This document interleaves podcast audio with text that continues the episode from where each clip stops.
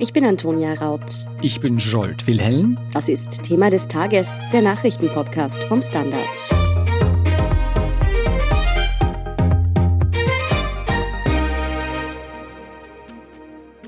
Am Dienstagabend beginnt der zweite Amtsenthebungsprozess gegen Donald Trump. Ein wahres Novum, zweimal sollte noch kein US-Präsident vor ihm impeached werden. Und das noch dazu nach dem Ende seiner Amtszeit ob der Ex-Präsident dieses Mal wirklich verurteilt wird, wieso der Prozess weitreichende politische Folgen haben könnte und warum Trump zudem wegen einer ganzen Reihe anderer Prozesse um seine Freiheit zittern muss, erklärt Manuela Honsig-Erlenburg vom Standard. Manuela, Dienstagabend startet der zweite Amtsenthebungsprozess gegen Donald Trump. Gleich vorweg, wieso gibt's jetzt noch ein Amtsenthebungsverfahren, wenn Trump ja gar nicht mehr Präsident ist? Ja, das ist natürlich auch in den USA sehr umstritten. Aus der Sicht der Demokraten hat aber der Angriff auf das Kapitol gezeigt, dass die Gefahr, die eben vom Trump für die US-Demokratie ausgeht, so groß ist, dass es jedenfalls verhindert werden muss, dass er in Zukunft noch irgendein Amt einnimmt, dass er vor allem von der Präsidentschaft ausgeschlossen werden muss. Sollte er verurteilt werden, wäre das nämlich tatsächlich in einem zweiten Schritt möglich, dass er nicht mehr antreten kann zum Präsidenten.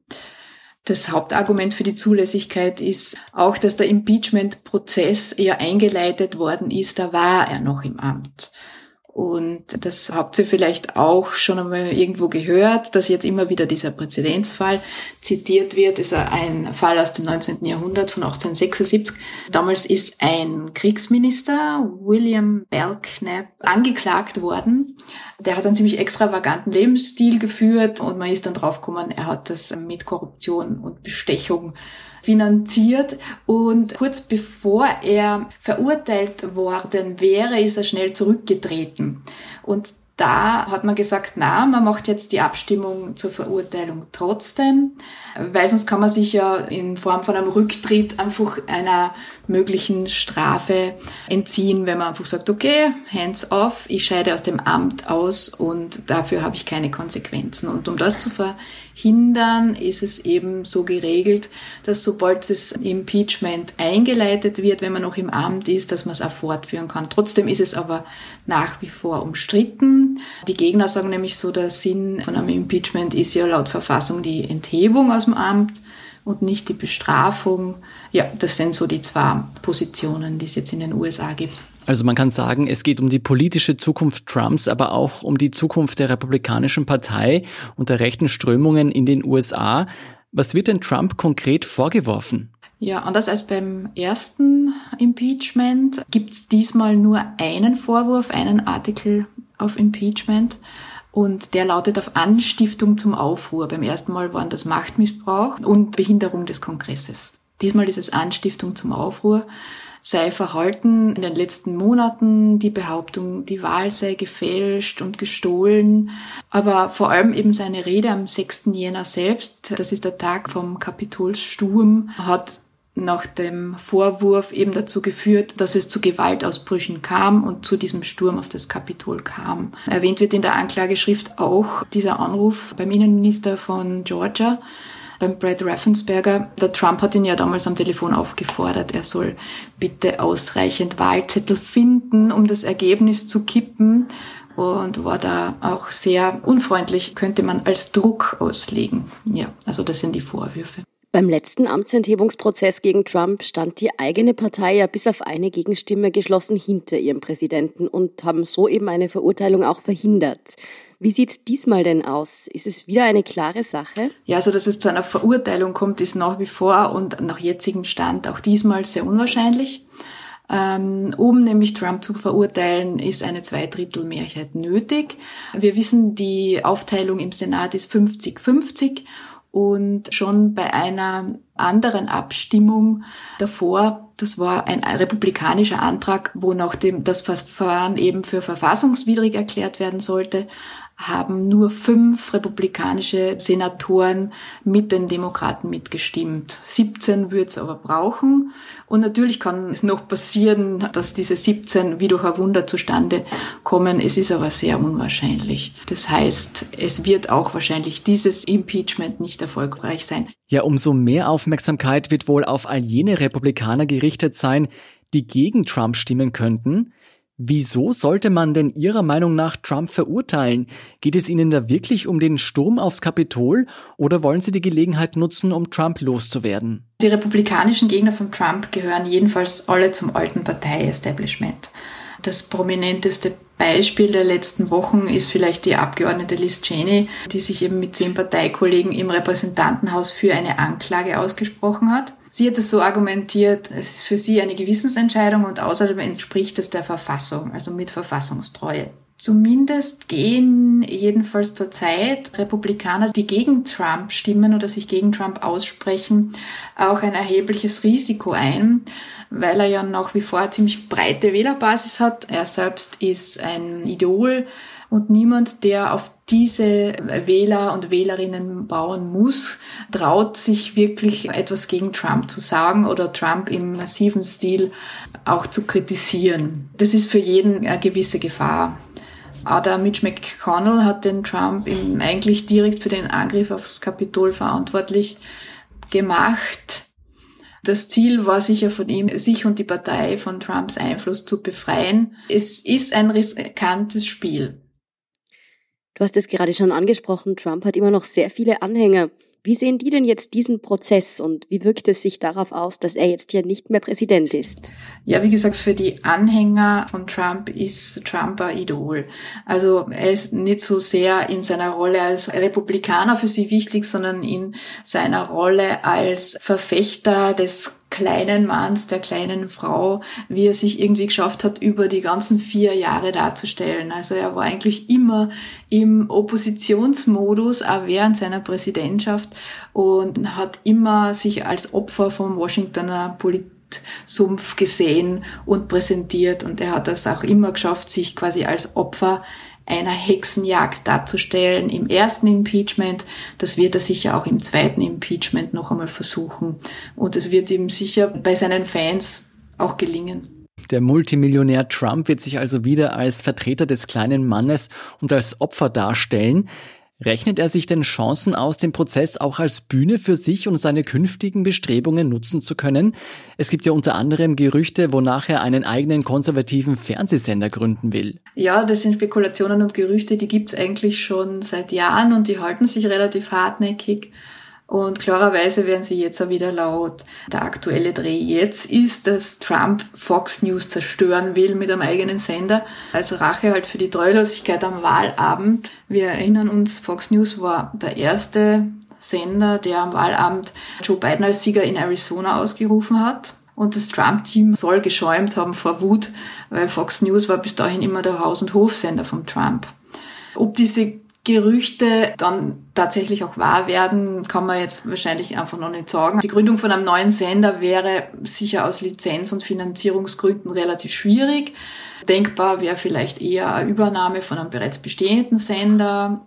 Zwei werden da immer wieder in dem Zusammenhang genannt. Das ist das One American News Network und Newsmax. Für Trump wäre das natürlich eine wunderbare Möglichkeit, auch die Meinungshoheit über seine Partei, über die Republikaner zu bewahren und nach wie vor Einfluss zu üben. Es wird aber auch über Parteigründung spekuliert. Das Wall Street Journal hat ja gemeldet, dass Trumps neue Partei die Patriot Party sein soll. Von diversen Medien ist dann auch berichtet worden, dass halt der Gründer der Party gemeinsam mit Trump Spenden sammelt. Der Trump-Sprecher hat das aber dementiert.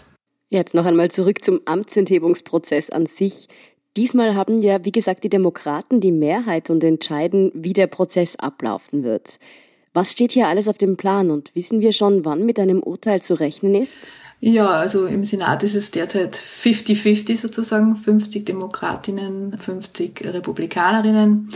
Einig ist man sich jedenfalls darin, dass der Prozess kürzer dauern soll als der letzte, der an die drei Wochen gedauert hat. Dass es kürzer dauert, ist auch im Interesse vom neuen Präsidenten, der ja jetzt endlich sein Corona-Hilfspaket umsetzen möchte. Und wenn durch das Impeachment der Senat blockiert ist, ist das natürlich problematisch. Der Prozess beginnt jedenfalls heute Abend unserer Zeit. Das ist vielleicht eine Gelegenheit für eine Werbeeinschaltung der Standard AT Ticket, den Auftakt und dann kann man da mitlesen oder zumindest dann nachlesen. Am ersten Prozesstag, also heute, soll es um die Frage nach der Verfassungsmäßigkeit gehen. Also veranschlagt sind äh, die Debatten zwischen dem Impeachment-Managern und Trumps Verteidigern. Das wird ungefähr vier Stunden dauern.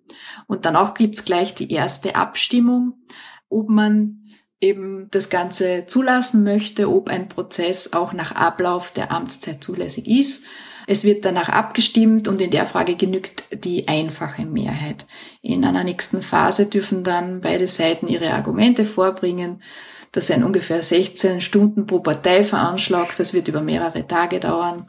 Das könnte am Freitag schon beendet sein und in einer letzten Phase gibt's dann so eine Debattierphase. Dann wird noch überlegt, ob man Zeugen einvernehmen soll. Trump selbst ist ja eingeladen worden, auch auszusagen. Das hat er abgelehnt. Das Ganze könnte jedenfalls schon Anfang der kommenden Woche vorbei sein, also dass dann die Senatoren und Senatorinnen abstimmen. Das wäre dann der kürzeste Impeachment-Prozess der US-Geschichte. Was heißt denn das, dass Trump diese Möglichkeit nicht nützen will? Normalerweise scheut er vor medienwirksamen öffentlichen Auftritten ja nicht gerade zurück, oder? Seine Berater dürften ihm abgeraten haben, weil er sich dann noch tiefer reinreiten könnte. Er selbst wollte ja seine Verteidigung darauf aufbauen, dass seine Vorwürfe dass die Wahl gestohlen ist, gerechtfertigt sind. Deswegen hat er schon sein erstes Verteidigerteam verloren und massive Probleme damit gehabt, neue Verteidiger zu finden. Jetzt baut aber die Verteidigung eben auf dem Argument auf, dass man einen Präsidenten, der nicht mehr im Amt ist, nicht impeachen kann. Ja, apropos reinreiten, schauen wir noch etwas weiter voraus in die Zukunft. Trump selbst muss sich ja nicht nur mit dem Impeachment herumschlagen, auch gegen ihn als Zivilperson laufen mehrere Verfahren. Was wird ihm denn noch alles vorgeworfen? Ja, die Liste möglicher Verfahren ist ziemlich lang. Ich kann vielleicht einige Beispiele sagen. Derzeit untersucht zum Beispiel die Staatsanwaltschaft von Manhattan die Geschäfte von der Trump-Organisation. Ähnliche Ermittlungen gibt es im Bundesstaat New York. Es werden ihm aber nicht nur unter Anführungszeichen private Verfehlungen vorgeworfen, sondern auch Gesetzesverletzungen im Amt. Zum Beispiel, dass er bei seiner Amtseinführungsfeier Gelder veruntreut hätte, dass er ausländische Delegationen bevorzugt in Trump-Hotels beherbergt hätte, dass er das US-Militär in einem Ressort in Schottland auf Kosten der Steuerzahler untergebracht hätte. Also solche Dinge und theoretisch könnte er auch nach einem gescheiterten Impeachment wegen Anstiftung zum Aufstand von der Staatsanwaltschaft angeklagt werden, weil das ja in den USA ein Straftatbestand ist. Das wird aber als unwahrscheinlich angesehen nach einem gescheiterten Impeachment. Bei dieser doch relativ langen Liste an Vergehen, die Trump da vorgeworfen werden, ist es denn wahrscheinlich oder denkbar, dass er vielleicht nicht nur nicht mehr als Präsident kandidieren darf, sondern womöglich zu dem Zeitpunkt sogar schon im Gefängnis sitzt? Also würde er auch nach einem gescheiterten Impeachment wegen der Anstiftung zum Aufstand von einer Staatsanwaltschaft angeklagt werden und verurteilt werden, dann würde ihm eine Gefängnisstrafe drohen.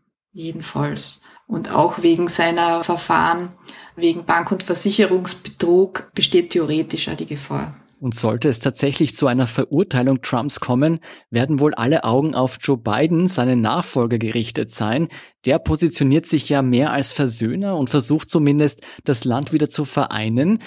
Was denkst du, welche Chancen hat Trump, dass er letzten Endes von Biden noch begnadigt wird? Dazu gibt es jetzt einmal keine Anzeichen. Die aktuellen Präsidenten halten sich prinzipiell eher raus, was irgendwie die Bewertung von vergangenen Präsidenten betrifft. Also eine mögliche juristische Aufarbeitung wird der Biden sicher seinem Justizminister, dem Merrick Garland, überlassen. Dilemma hier und auch in, in dem Impeachment-Verfahren ist eigentlich, dass man sich überlegen muss, bringt man wirklich die zahlreichen Gesetzesverstöße zur Anklage und lässt den Trump damit weiterhin die Nationen zweien und ihm eine Bühne damit oder richtet man besser den Blick nach vorne sozusagen? Dann richten wir auch den Blick nach vorne und sind schon gespannt auf die Berichterstattung von dir und deinen Kollegen.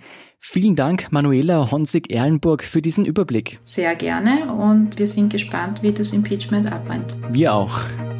Wir sind gleich zurück. Guten Tag, mein Name ist Oskar Bonner. Wenn man in stürmischen Zeiten ein wenig ins Wanken gerät, den eigenen Weg aus den Augen und die Orientierung verliert, dann ist es sehr hilfreich, wenn man etwas hat, woran man sich anhalten kann. Der Standard, der Haltung gewidmet. Jetzt gratis testen auf Abo der Standard AT. Und hier ist, was Sie heute sonst noch wissen müssen. Erstens. Die Bundesregierung hat heute Dienstag neue Maßnahmen für Tirol verkündet. Dort ist die südafrikanische Corona-Mutation ja besonders stark verbreitet. Diese ist nicht nur ansteckender, auch die Impfung von AstraZeneca schützt allem Anschein nach schlechter vor ihr. Deshalb gilt seit gestern Montag eine Reisewarnung für Tirol. Neu ist, dass für die Ausreise in Zukunft auch ein negativer Corona-Test gebraucht wird. Das haben Bundeskanzler Sebastian Kurz und Gesundheitsminister Rudolf Anschober nun verkündet. Dem vorhergegangen war eine mehrtägige Diskussion, ob Tirol länger im Lockdown bleiben soll als der Rest von Österreich. Zweitens, Corona-Leugner und Rechtsextreme nähern sich immer weiter an. Ein Grund dafür ist die Plattforming. Davor warnt zumindest Extremismusforscher Jakob Guhl in einem aktuellen Standard-Interview. Je stärker Verschwörungserzählungen von Twitter, Facebook und Co. verbannt würden, umso mehr Menschen wechseln laut Guhl auf alternative Plattformen wie Telegram. Dort kämen sie dann noch stärker mit extremistischen Gruppierungen in Kontakt, die auf diesen Kanälen kaum auf Widerstand stoßen. Dennoch betonte Guhl, dass die Verbannung rechtsextremer Inhalte und Verschwörungstheorien von großen Plattformen unumgänglich unumgänglich sei, da sie sonst normalisiert und noch viel stärker verbreitet würden. Und drittens, im US-Bundesstaat Florida haben Hacker versucht, die Wasserversorgung zu vergiften. Den unbekannten Tätern ist es gelungen, sich in das IT-System einer Wasseraufbereitungsanlage zu hacken. Anschließend versuchten sie, so das Wasser mit Chemikalien zu versetzen. Aufmerksame Mitarbeiter bemerkten die Veränderung im Wasser aber und konnten verhindern, dass es an Haushalte eingespeist wurde. Auch wenn die zuständigen Behörden nun versicherten, dass nie eine Gefahr bestanden habe, ermittelt nun das FBI. Dass Hacker Sicherheitslücken in öffentlichen Systemen ausnutzen könnten, gilt seit längerem als ein gefährliches Bedrohungsszenario. Mehr dazu und die aktuellsten Informationen zum weiteren Weltgeschehen finden Sie wie immer auf der Standard.at.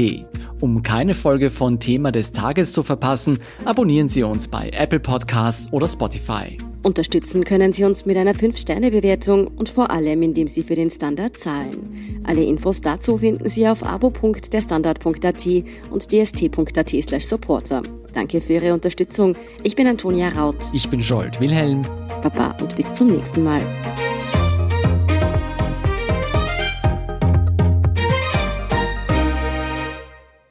Guten Tag, mein Name ist Oskar Bonner. Wenn man in stürmischen Zeiten ein wenig ins Wanken gerät, den eigenen Weg aus den Augen und die Orientierung verliert, dann ist es sehr hilfreich, wenn man etwas hat, woran man sich anhalten kann. Der Standard, der Haltung gewidmet. Jetzt gratis testen auf Abo der Standard AT.